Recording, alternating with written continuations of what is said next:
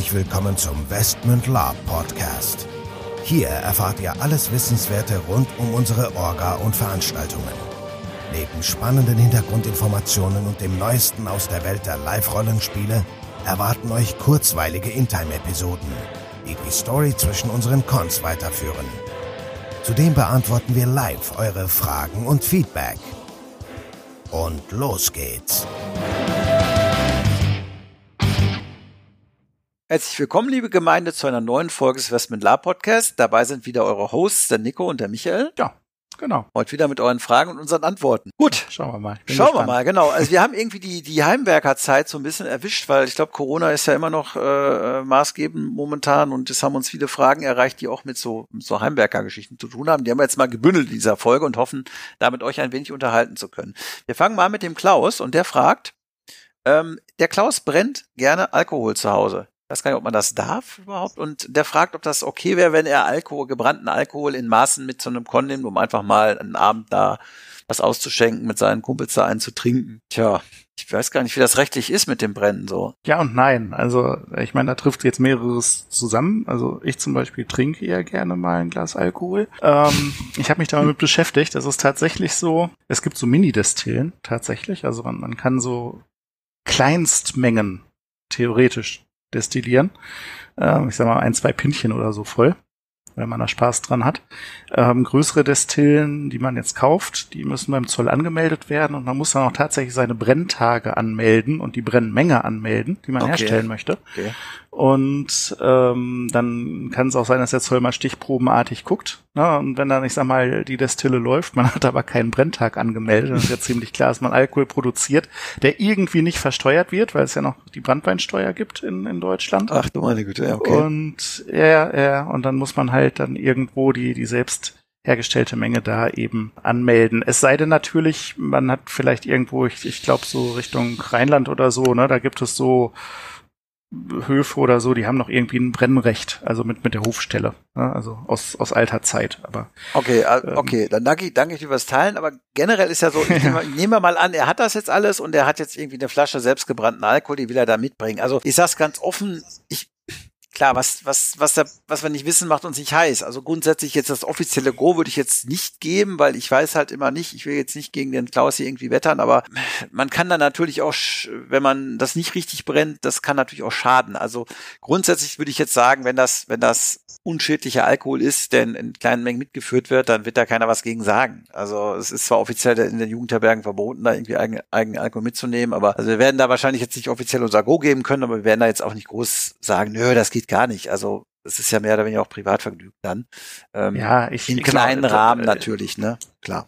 Ich hätte jetzt gesagt, äh, wo, wo kein Kläger, da kein Richter. Also was, was halt passieren muss, ist natürlich, ähm, Klaus, wenn du das machst, bitte, dann sag allen, was du da anbietest. Also gib nicht die Flasche rum, sondern sag hier, ich habe selber was gebrannt.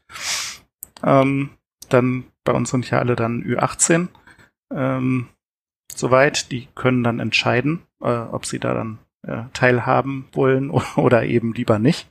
Oder vielleicht sagen die auch, trink du erst mal und wenn du morgen noch gucken kannst, dann so ist es. Ja. probieren wir auch mal. Ne? Das, das wäre dann mein, meine Vorgehensweise.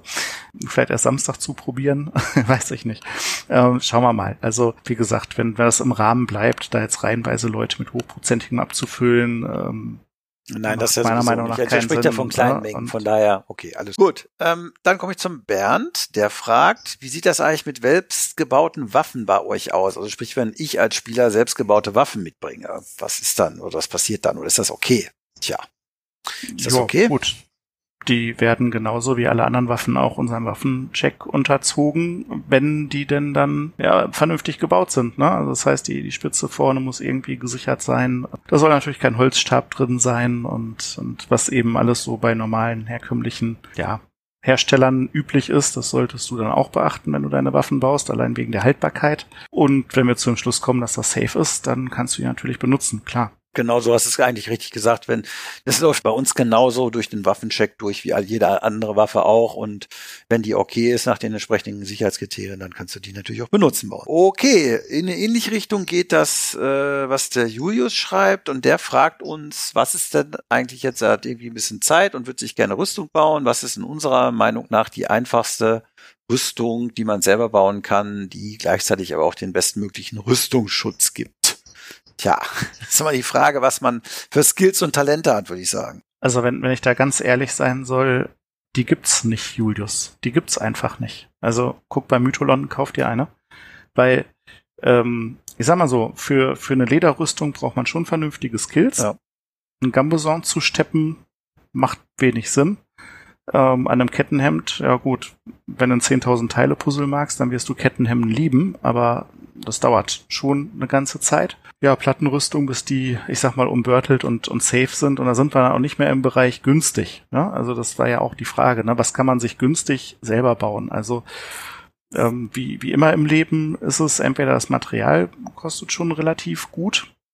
Ne? Und zweitens, man braucht auch irgendwelche Skills einfach, einfach ist halt so eine schwierige Frage jetzt. Ne? Also, mhm. Weiß ich nicht, berichtige mich, aber ich hätte jetzt gesagt, was für den einen einfach ist, ist für den anderen schon unmöglich. Mhm. Ja. Ne? Oder, oder eben ja. umgekehrt. Ja, ich sag mal so, klar, wir haben früher uns ja irgendwie Dachrinnen an der Beine geschraubt, ähm, irgendwelche Metzgerschürzen besorgt, kann man natürlich machen. Also wenn du jetzt, wenn es dir vollkommen egal ist, wie es optisch aussieht, dann kannst du dir natürlich wahrscheinlich also irgendwelche immer noch Dachrinne besorgen. Metallteile irgendwo besorgen, die vernünftig safe machen, wobei das auch schon wieder recht schwierig wird. Aber der Michael hat schon recht. Ich glaube, dass ja, oder wenn du Leder kann man auch, wenn man günstig Leder irgendwo abstaubt und ein bisschen die Fähigkeit hat, das zu vernieten und so weiter, aber dann geht's dann schwer los, man muss Nieten haben, man muss Lederwerkzeug haben und und und und.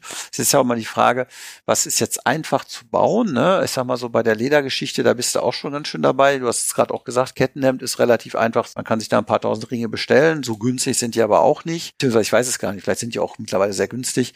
Aber ich sag mal ganz ehrlich, also wenn ich das jetzt machen würde, ich würde wahrscheinlich, also wenn ich, wenn es mir jetzt wirklich um den, um den Tragekomfort, den, den, den, den Rüstungsschutz geht, würde ich wahrscheinlich echt ein bisschen Geld sparen und mir einfach ein günstiges Kettenhemd irgendwo holen für den Anfang und eine günstige Lederrüstung und würde mir die Arbeit sparen. Dann würde ich vielleicht lieber die Zeit nutzen, irgendwo mal nochmal einen kleinen Nebenjob zu machen oder so. Weil ich glaube, es sei denn, du hast da Bock drauf, das zu basteln. Also dann, wenn du Bock drauf hast, würde ich dir empfehlen, Kettenhemd oder Lederrüstung, die du irgendwie günstigen Materialien dir selber irgendwie herstellen kannst. Weil Platte wird ja. schwierig oder und, und, und alles darunter macht irgendwie auch keinen Sinn. Ist ja. der Aufwand zu hoch für null Rüstung, für wenig Rüstungsschutz. Ja, oder äh, habe ich jetzt gerade noch so dran gedacht, eine günstige Rüstung kaufen und wenn man Lust hat zu basteln, dann halt custommäßig bisschen dran. Ja, oder so, genau. Dran Gebrauch kaufen, genau. Ne? Gebrauch gucken. Ja, vielleicht auch ein Tipp, ne? Gebraucht genau. kaufen, und dann einfach weiter dran basteln. Ja. Also wenn man dann sagt, ich möchte noch ein bisschen, ein bisschen Kunstfell dran haben, ich möchte ein bisschen Rostoptik haben oder ein bisschen Blut oder ja.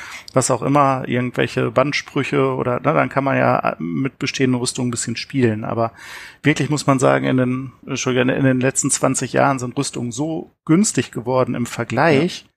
ja, ja da kann man wirklich kaufen und selber weiter basteln, statt, statt bei Null zu genau. starten. Können wir auch gleich ein bisschen Disclaimer machen, haben wir auch ein Video gedreht, kommt demnächst auf unserem YouTube-Videokanal, Westment Live-Rollenspiele. Da geht es darum, Lab möglichst günstig und da geben wir auch ein paar Tipps, was man da so alles so machen kann. So, letzte Frage für heute kommt von der Annalena, die finde ich auch ganz spannend. Ähm, äh, die, sie fragt, ob immer eine oder ob eine Schminkpflicht bei uns besteht, wenn man irgendwie besondere Rassen spielt, wie irgendwie Dunkelelfen oder irgendwie Orks, Goblins und so weiter. Eigentlich nicht, ne? Also wenn du eine Maske hast, geht's ja auch, ne? Wir schreiben ja keinem Spieler sein Kostüm vor. Also letzten Endes, ja, musst du halt gucken, ob du damit glücklich bist, deine Rolle zu spielen, wenn du mal keinen Bock hast, dich zu schminken. Also ja, kommt auch an, was es ist. Ne? Ich meine, wenn du, wenn du unbedingt Schminke brauchst, weil du das darstellen musst, aber wenn du vielleicht kannst du ja auch mit der Maske das machen, ne? dann ist auch okay. Ne?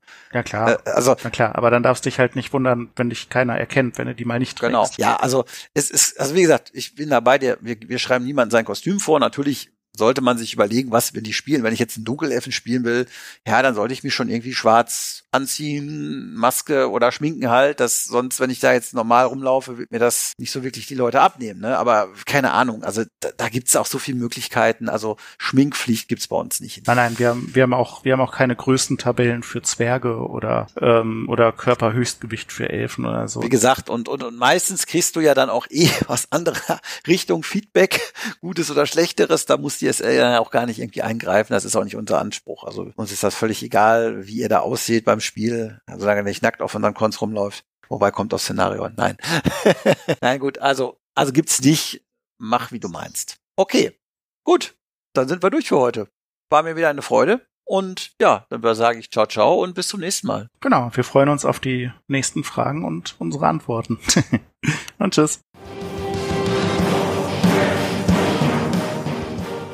So, bevor jetzt wirklich Schluss mit dieser Episode ist, an dieser Stelle noch einmal der Hinweis, dass wir uns natürlich jederzeit über euer Feedback und eure Fragen freuen.